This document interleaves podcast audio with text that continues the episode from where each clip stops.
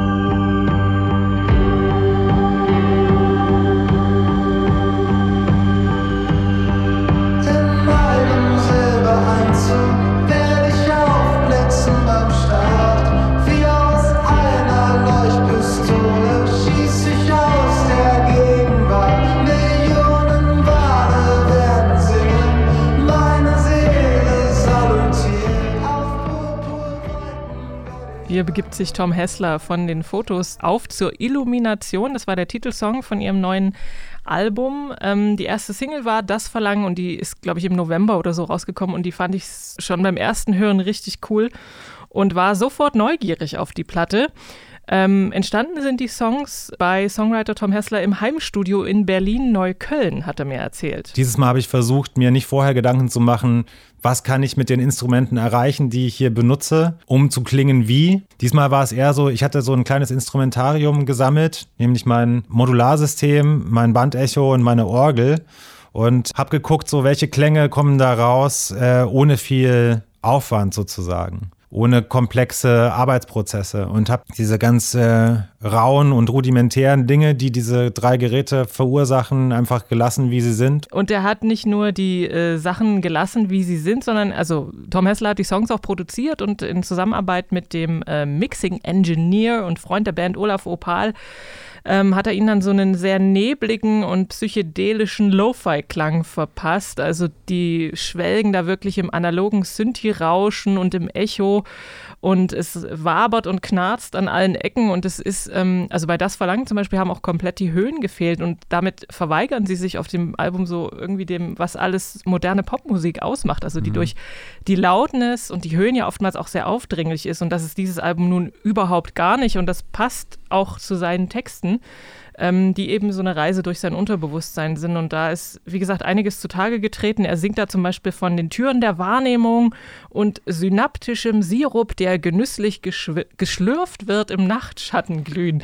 Ah, also, ja, das mit dem synaptischen Sirup habe ich mir tatsächlich auch aufgeschrieben. Genau diese Zeile Dann kommt noch Limonade gepresst aus luziden Zitronen. Limon. Für mich auf alle Fälle auch eine ganz schöne Überraschung. Ich war tatsächlich erstmal auch kurz irritiert, als ich das Album gehört habe, also weil ich die Fotos auch noch so aus ihrer Frühphase kenne, ähm, wo sie ja, wie du auch gesagt hast, ähm, so mit nach dem Goldrausch und Fotos so einen, ja, eher so klassischen, vielleicht ein bisschen generischen Indie-Rock-Pop gemacht haben. Und jetzt weiß ich nicht so genau, was in der Zwischenzeit passiert ist, weil Vielleicht haben sie mit Drogen experimentiert. ja, es klingt so, es ist auf alle Fälle ein sehr psychedelisches, äh, so ein leicht esoterisches Album vielleicht auch geworden äh, von den Texten her und äh, der Sound hat mich sehr positiv überrascht. Also ich finde es viel interessanter als alles, was die Fotos vorher gemacht haben.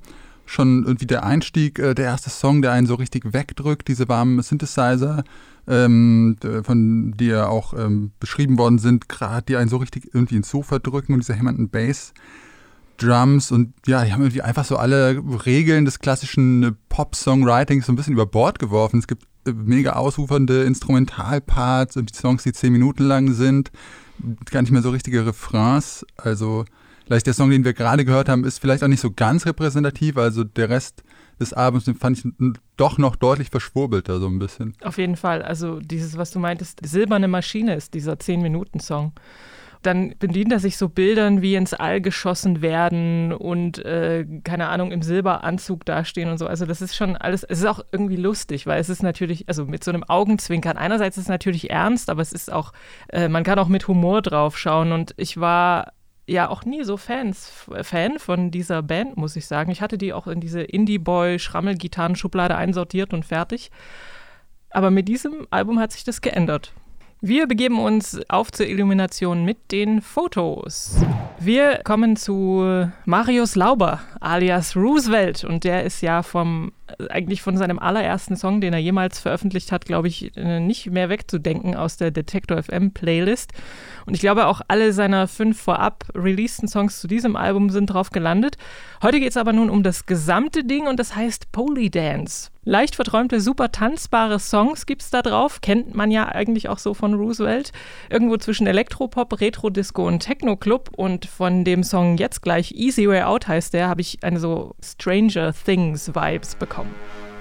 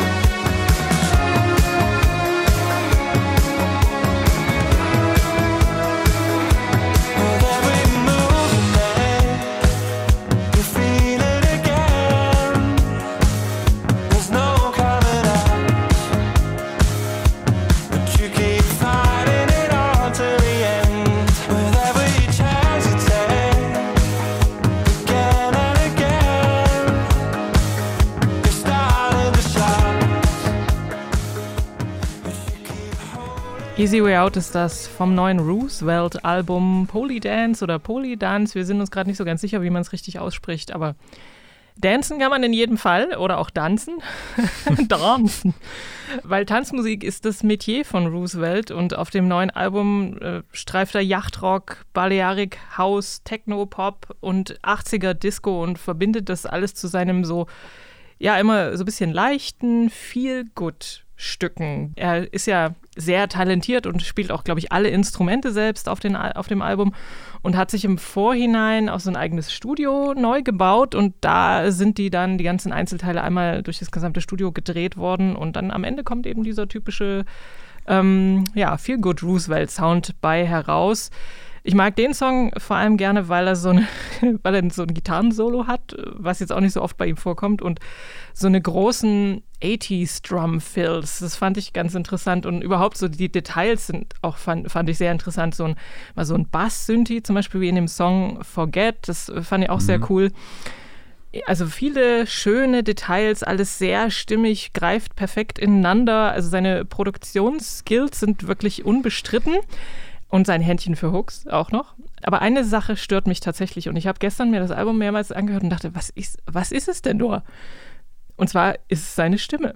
Also, weil die klingt irgendwie immer gleich und ähm, kann mit seinen, also seine Skills als Sänger können mit seinen Skills als Produzent leider nicht so richtig mithalten. Und ja, das äh, fand ich leider so ein bisschen Hm. Ja, schade. Oder finde ich schade. Stimme ist auf alle Fälle weniger energetisch als so viele andere Songs von dem Album. Ja, jetzt wo du sagst, ähm, ich habe es gestern auch durchgehört und hatte auch so, dachte, hm, so richtig Klick macht es nicht. Aber ich glaube, es war nicht nur, nicht nur seine Stimme.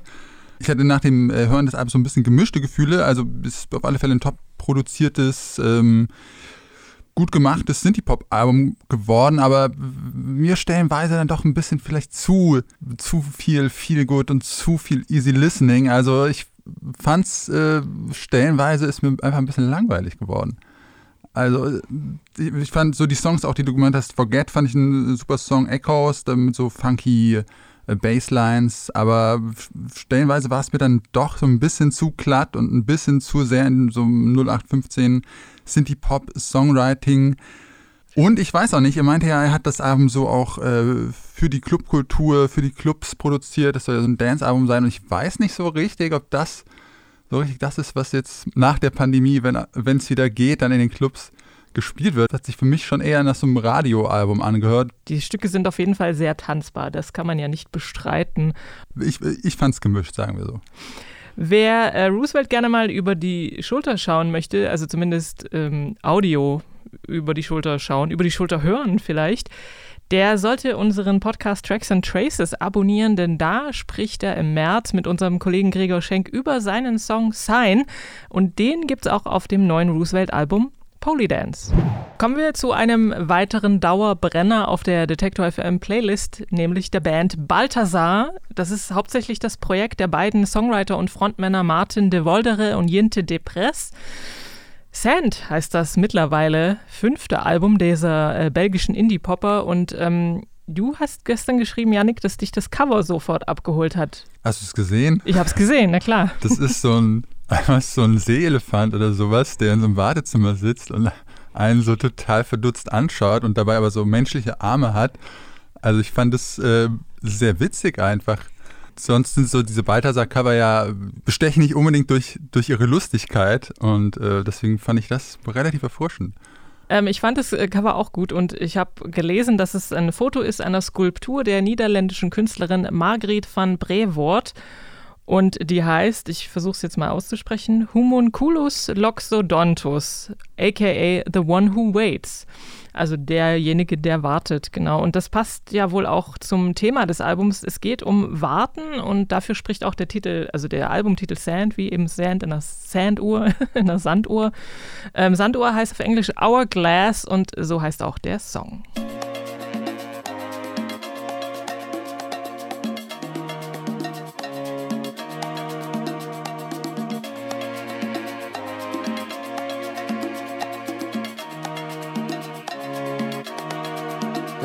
Maybe I don't wanna be this patient. Maybe I don't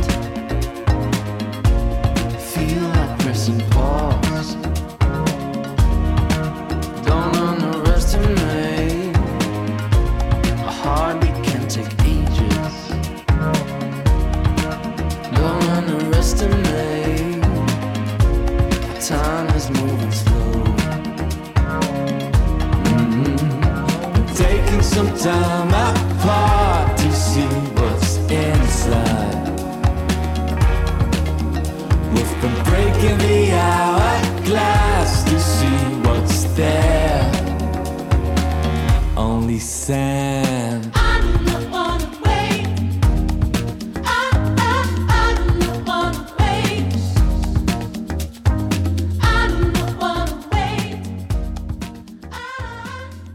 Hourglass ist das von Balthasar und ihrem neuen Album Sand. Und darauf gibt es so äh, ja, minimalistisch arrangierten Pop mit ein bisschen RB und ein bisschen Elektro-Sounds, Falsettgesang, ähm, bisschen Tropikalia, alles sehr smooth. Ähm, die Entstehung der Platte war natürlich auch von Covid beeinflusst. Sie hat viel zu Hause stattgefunden bei den beiden äh, Songwritern und weniger jetzt im Studio, wo sie sich wohl sonst treffen und da auch mal jammen oder so. Ganz cool finde ich die, die generell die Bläsereinsätze und Saxophon-Soli, die da so immer mal wieder auftauchen in den Songs. Die geben den Stücken noch so ein bisschen zusätzlich Substanz und außerdem auch sehr gut der Bee Gees-mäßige Gesang am Ende von Leaving Antwerp. Den fand ich auch ganz bemerkenswert. Allerdings fehlen mir insgesamt auf dem Album so ein bisschen die zwingenden Songideen. Da geht es mir vielleicht so, wie es dir mit Roosevelt ging. Das dudelt alles irgendwie so ein bisschen ziellos vor sich hin, fand ich. Und passt dann in der Form ja irgendwie auch zum Thema Warten. so Ja. ziellos. Stimmt, das ist so ein bisschen so Wartezimmermusik, ne? Ja. Kann man, also n- es ist besser als Wartezimmermusik, aber äh, es ist gute Wartezimmermusik. Ja, ähm, da, da sind wir uns, glaube ich, relativ einig dann, weil das muss ich diesem Album, glaube ich, auch wieder so ein bisschen anlasten. Also ich fand es ein starkes Album, so insgesamt. Also Balthasar sind ja eigentlich immer so eine sichere Bank und liefern eigentlich immer gute Sachen ab und es hat halt schon auch einfach diese typischen Balthasar-Soundqualitäten, so diese starken Grooves, ähm, dieses Wechselspiel zwischen diesen beiden ähm, Gesangsstimmen, der Falsettgesang, äh, dann dazwischen so Chor Choraleinlagen. Und ich fand auch gut, dass sie sich so instrumental und soundmäßig weiterentwickelt haben, dass es so Elektropassagen gibt, die Bläser, die du angesprochen hast, weil äh, die Geigerin der Band ist ja nicht mehr dabei, ne? die ist ja ausgestiegen Mhm. und dafür haben sie aber jetzt äh, andere, weitere Instrumente dazu geholt. Und ja auch nicht mehr so melancholisch wie die Vorgänger, sondern ja ziemlich relativ upbeat so stellenweise. Aber ja, ich war, also mir ging es eigentlich auch wie dir so und dann beim siebten Song oder so dachte ich, ja, hm, okay, ist auch, ja, dudelt äh, so ein bisschen durch. Und mir hat so dann so, was ich an den Vorgängeralben so, vor allem an ihrem Debütalbum Applause so äh, wirklich geliebt habe, so dieses, diese melancholische, so dieses kantige, sehr reduzierte Sound, der ist so, so diese Kanten sind ein bisschen verloren gegangen jetzt bei dem Album. Ist eher abgeschliffen jetzt, halt smooth. Es ist abgeschliffen, ja. Durch Sand vielleicht zu wie viel. so ein, genau, ist ein bisschen glatt wie so ein Seeelefant. Den kann man sich auch anschauen auf dem Cover des neuen Balthasar-Albums namens Sand. Und ähm, damit sind wir schon durch mit den Alben für diese Woche. Und das bedeutet aber zumindest mal, dass das Warten auf die neuen Playlist-Songs ein Ende hat. Die hat Yannick im Gepäck. Neu auf der Playlist. Ja, und neu auf unserer Playlist ist ein äh, Song, der von einer Organisation veröffentlicht worden ist, die man erstmal nicht äh, sofort mit Musik assoziiert, nämlich von der NGO äh, Viva Con Aqua, die sich ähm, so für äh, weltweiten Zugang zu sauberem Trinkwasser einsetzt. Und die hat nämlich ein Musiklabel gegründet in Kooperation mit dem Hip-Hop-Label Chimperator Productions. Das Label, das heißt Viva Con Aqua Music und äh, damit möchten sie so die Ideen und Ziele von Viva Con Aqua auch durch Musik in die Welt tragen und damit dann internationale Wasserprojekte unterstützen. Und ein Projekt dieses Labels, das äh, sind die Far Away Friends. Und äh, dieses Trio, das besteht aus der indischen Singer-Songwriterin Ditti, dem österreichischen Drummer und Produzenten David Radisch und dem deutschen Rapper Kino, der sonst beim Whoop Mama singt und rappt. Und äh, die haben gemeinsam ein Album produziert, das im März erscheinen wird und davon hören wir schon mal hier einen Vorgeschmack. Die Single heißt Spring.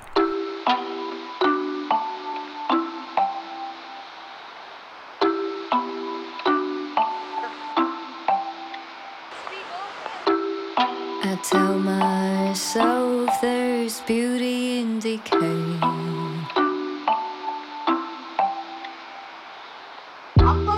When have we been so many streets for change?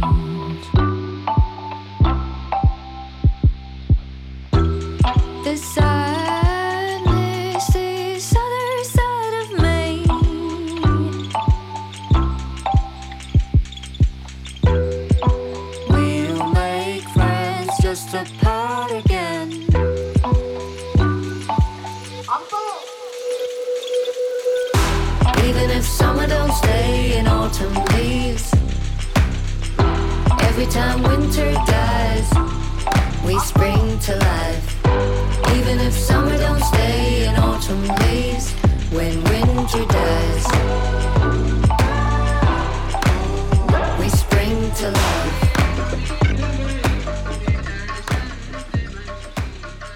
der Song zur Jahreszeit, würde ich sagen, oder? Spring heißt der, äh, von den Faraway Friends. Genau, passt sehr gut zur Jahreszeit. Eine Zeile im Refrain heißt auch When Winter dies, we spring to life. Ein Äh, kleines Wortspiel sogar. Kleines Oh. Wortspiel. Und äh, Spring bedeutet natürlich nicht nur Frühling, sondern auch Wasserquelle. Und das passt Mhm. Noch ein dann, Wortspiel. passt dann ja wieder zu dem äh, Projekt, das sie hier auch unterstützen, Viva Con Agua. Und äh, die drei Musiker haben sich äh, nämlich auf einer Reise mit Viva Con Agua durch Indien kennengelernt und auf ähm, ja und dann anschließend so dieses Album, ähm, das im März erscheinen wird, produziert. Und auf dieser Reise haben sie dann auch ganz viele Samples aufgenommen, die dann in der Musik äh, verwendet werden, auch in dem Song Spring, etwa so Geräusche von Bächen oder Flüssen, dass man dann so im Song hier auch so ganz leicht als Rauschen im Hintergrund hört und auch so viele Percussion- und Gesangssamples.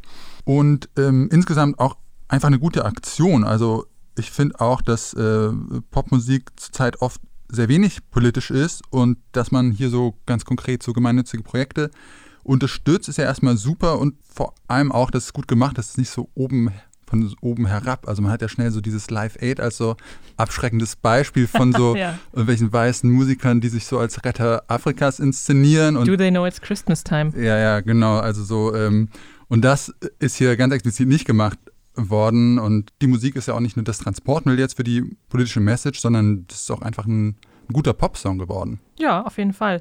Ähm, er hat auf jeden Fall also eine sehr interessante Hintergrundgeschichte und also meines Wissens auch das erste Mal, dass sich das so sehr ver, verquickt sozusagen. Also die Aktion, dass man konkret da was unterstützen will, der Inhalt des Songs und ein Label und die Band und alles äh, geht da irgendwie so Hand in Hand. In Hand. Ähm, wir haben ganz gut, also diese ganzen tatsächlich diese Rauschens, rauschenden Wassersamples und dieses Pling-Plong und so, das fand ich, also das passt halt auch soundästhetisch gut zum Thema Wasser. Inhaltlich fand ich es jetzt nicht so mega spannend. Man hat halt relativ schnell begriffen, worum es geht. Da gibt es jetzt nicht so viele Ebenen oder so, aber keine Ahnung, das ist dann vielleicht zu viel verlangt oder so. Es ist auf alle Fälle besser als Do They Know It's Christmas. Ich glaube, äh, darauf würde ich mich auf alle Fälle festlegen jetzt. Ich auch. Spring ist das gewesen von den Faraway Friends. Die nächste Single, die wir haben, die kommt von der US-amerikanischen Rapperin No Name. Ähm, die ist so über ihr Interesse an Lyrik zur Rapmusik gekommen. Die war zunächst äh, lange als Poetry Slammerin aktiv, hat dann 2016 ihr erstes Mixtape Telephone veröffentlicht, das äh, ja von der Kritik hochgelobt worden ist, wie auch dann das zweite Album 2018 Room 25. Dann hat sie 2019 ihr drittes Album Factory Baby angekündigt, das allerdings bis heute noch nicht erschienen ist und auch immer noch nicht klar ist, wann das eigentlich erscheint. Also es soll irgendwann jetzt dieses Jahr erscheinen, aber so ein offizielles Release-Date gibt es noch nicht. Die hat dann zwischenzeitlich äh, auch andere Dinge gemacht, einen Buchclub gegründet und ähm, jetzt aber eine erste Single von diesem Album rausgebracht. Die heißt Rainforest und wir hören mal rein.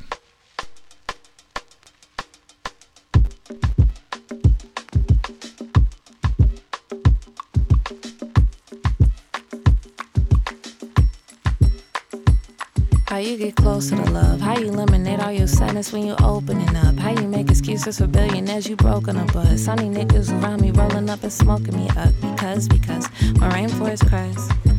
Everybody dies a little, and I just wanna dance tonight. And I just wanna dance tonight. Ah, yeah.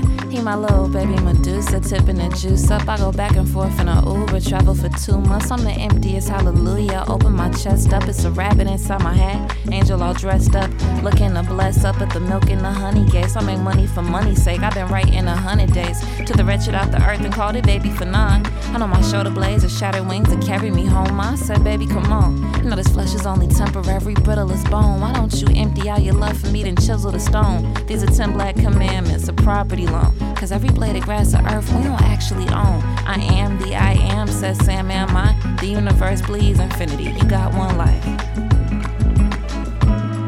Uh, yeah. How you get closer to love? How you eliminate all your sadness when you open it up? How you make excuses? So einen sehr lässigen Bossa Nova Beat, finde ich super. Äh, Rainforest ist das, ein neuer Song von No Name. Ich fand es auch einen sehr interessanten Hip-Hop-Track, ähm, sehr interessanter Beat, genau wie du auch meinst, so diese, diese Bossa Nova-Gitarren, äh, die man im Hip-Hop nicht so oft hört und der so eine ganz interessante Grundlage schafft für No Names Texte und ähm, für die Rap-Parts. Und dieser Beat fand ich auch schön, dass der so gar nicht so dominant und so aufdringlich ist, sondern so sehr im Hintergrund und der Fokus wirklich so auf den Lyrics liegt und auch so die Art, wie sie die Texte vorträgt, so ganz, ganz ruhig, auch äh, gar nicht aufdringlich, wie man das ja im Rap oft so hat. Das ist oft sehr auf Effekte und Punchlines. Und das fand ich ähm, eine sehr erfrischende sehr erfrischende Herangehensweise und interessante Bilder und Metaphern so aus mythologischen und biblischen Kontexten, die dann aber immer so mit konkreten und auch so intimen Alltagserfahrungen ähm, so gemischt werden. Aber auch sehr politisch, also gerade dieser Song. Ja, ja, das genau. Und das dann noch mit dazu, so ganz, äh, ganz kritisch politisches Statement, it's fuck uh, they money, I must say it every song until the revolution come and all the feds start running. Also sie hat auch eine ganz klare kritische politische Message. Ja, ist auf alle Fälle eine sehr, sehr gute und erfrischende Abwechslung. In der Tat, und zwar von No Name mit ihrem Song Rainforest. Und unser nächster Musiker, der ist jetzt nicht bei Viva Con Aqua, aber bei Chimperator Productions unter Vertrag. Markus Winter heißt er, ist den meisten wohl aber unter seinem Künstlerpseudonym Mackes bekannt. Gehört da mittlerweile schon so zu den etablierteren Künstlern der deutschen Hip-Hop-Szene, war vor allem auch als Teil des Rap-Quartetts Die Orsons sehr erfolgreich. Hat sich auch immer so ein bisschen gegen die Konventionen und Regeln des Deutschraps gestellt und ähm, auch Mackes hat ein neues Album angekündigt für 2021. Im Juni soll das erscheinen und Pool soll es heißen und die erste Single 1, 2, 3, 4, die können wir uns jetzt schon mal anhören. Ganz einfach. Einfach.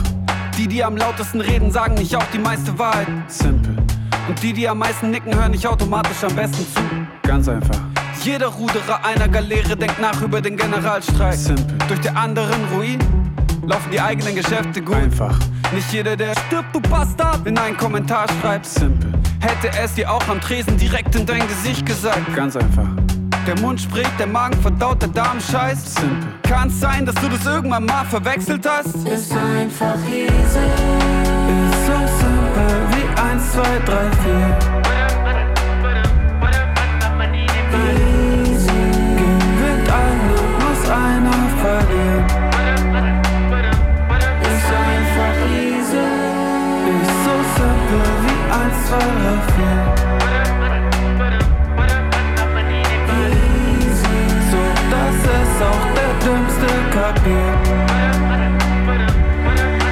Ganz einfach. Nicht jeder, der eine Rolex trägt, weiß auch wie spät. Einfach. Und manche Frauen, die sich bitchig anziehen, sind wirklich bitchig. 1, 2, 3, 4 ist das, ein neuer Song von Mackes. Ja, und ähm, das fand ich jetzt so Beat, Beat und musikmäßig nicht so interessant, aber textlich auf alle Fälle. Also vor allem der Text ist bei mir hängen geblieben und es geht ja irgendwie so ein bisschen darum, dass wir in einer sehr komplexen Welt leben mit äh, sehr komplexen Problemen und sehr komplexen Fragen und sich viele Menschen nach einfachen Antworten sehen. Aber einfache Antworten und klare Ansagen haben mittlerweile ja auch so einen schlechten Ruf bei vielen und werden ja schnell so mit Populismus ähm, assoziiert und dann immer gesagt, ja, das ist jetzt so die eine Perspektive, es kann aber auch noch diese und diese und ganz viele andere geben. Und ähm, ja, das fand ich hier ganz interessant, dass ähm, Mackes sich jetzt so hier als Freund von klaren und einfachen Antworten auch positioniert hat, ähm, oder so habe ich das zumindest verstanden und sagt, gut, so bei manchen Themen, da gibt es einfach doch relativ klare Wahrheiten, die zwar nicht vielen gefallen, aber die so sind. Und äh, gut fand ich auch die Zeile, nicht jeder, der sein Land mag und Angst hat, ist ein Rassist. Simpel, aber jeder, der sein Land mag und Angst hat und eine Reichsfahne an seiner Wand hat, ist. Ja, das kann man jetzt auch wieder so ein bisschen populistisch finden, aber die Message ist auf alle Fälle gut, bei manchen Themen auch einfach eine klare Haltung zu haben und nicht alles so tausendmal zu, zu zerdenken. So habe ich das verstanden. Ja, so habe ich es auch verstanden. Also äh, zu manchen Sachen gibt es tatsächlich ja klare Antworten und äh, klare, eine klare Haltung, die man haben kann und auch haben sollte. Aber ich fand es dann wiederum im Gegensatz zu äh, No Name ein bisschen sehr in your face. so, ja, okay, ich habe kapiert, was du mir sagen willst. Darum geht es wahrscheinlich im Song, dass einfach direkte Ansprachen sein sollen. Ähm, ja, man es gibt da, ich habe auch noch lange überlegt, gibt es jetzt noch so einen doppelten Boden? Ist das irgendwie eigentlich ironisch gemeint? Ja, vielleicht muss man auch nochmal das Album abwarten, in was für einem Kontext das dieser Song dann so eingeordnet ist. Das heißt, Pool soll im Juni, glaube ich, äh, 2021 erscheinen. Popschnipsel. Wir haben ja vorhin schon von Roosevelt gesagt, oder ich habe gesagt, dass er ein Händchen für Hooks hat. Und wer das definitiv auch hatte oder auch noch hat, äh, sind Guy Manuel de Omem Christo und Thomas Bangalté, die man besser kennt unter dem Namen Daft Punk. Und die haben Anfang der Woche das Ende ihres Duos bekannt gegeben, nach immerhin 28 Jahren. Die Zeit hat dazu geschrieben, alle, die sich wegen Thomas Bangalté und Guy Manuel de Omem Christo bis heute noch jung fühlen, fühlen sich nun alt. Ja. Könnte vielleicht auch auf mich zutreffen. Fühlst du dich jetzt alt an? Aber äh, meine erste Frage geht an dich und zwar: Was war der erste Daft Punk-Song, zu dem du über die Tanzfläche geslidet bist, Yannick? Oh, über die Tanzfläche, das weiß ich gar nicht genau. Aber ich kann mich auf alle Fälle an den ersten Daft Punk-Song erinnern, den ich überhaupt wahrgenommen habe. Ähm, Daft Punk sind ja ungefähr so alt wie ich, glaube ich.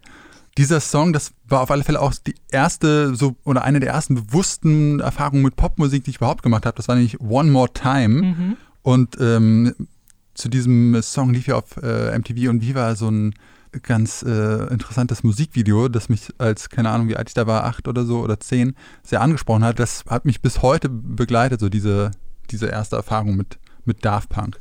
Was war, kannst du dich erinnern? Ja, bei mir war es schon ein bisschen eher. Das war tatsächlich Around the World vom, äh, von ihrem Debütalbum von 97. Homework hat das geheißen. Und das war, glaube ich, auch, auch ihr erster, ihr erster weltweiter Hit Around the World. Und die, die Specs hat das Album damals als Urknall bezeichnet. Und es hat auf jeden Fall, also ihre Songs sind immer ziemlich reingeknallt. Also man kann, konnte dazu einfach ziemlich gut ausflippen, so auf der Tanzfläche mit diesen repetitiven äh, Musiksamples und äh, auch nur immer sehr kurzen Textsamples oder, oder Snippets, kann man da sagen, was auch durchaus hart an der Grenze zum Nerven manchmal war, weil vor allem, wenn die Songs dann so acht Minuten lang waren und eigentlich immer nur das Gleiche passiert ist.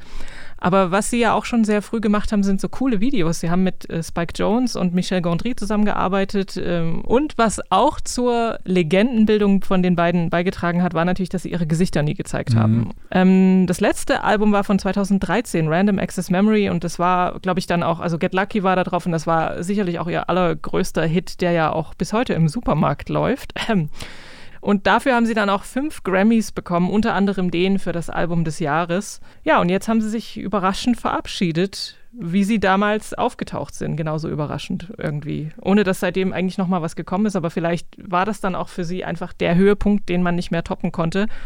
Und ähm, besser mit einem Knall gehen, als jetzt das noch irgendwie in die Länge ziehen und dann den Punkt verpassen, wo man noch Ja. cool ist und äh, Ja, man weiß natürlich nicht, weil sie, wie du meinst, ja auch sich so mit Privaten ähm, immer sehr bedeckt gehalten Ja. haben, was ja auch so ein Teil der Faszination ausmacht und was ich auch immer sehr sympathisch finde, dass sie sich einfach auch so als Person nicht so wichtig genommen haben.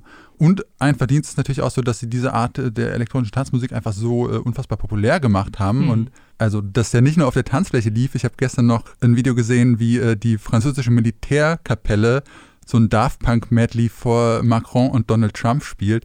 Und wenn deine elektronische Tanzmusik, zu der sonst Leute abraven, so beim Staatsbesuch des amerikanischen Präsidenten von der Blaskapelle gespielt wird, dann, äh, ja, was soll danach noch kommen? Ja, genau. Mehr geht eigentlich nicht.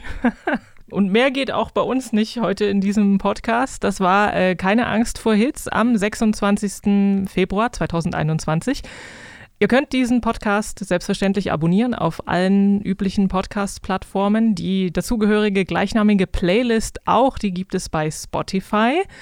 Wir verabschieden uns. Wir sind Jannik Köhler, und Anke Behlert und wir wünschen euch einen Happy Music Friday.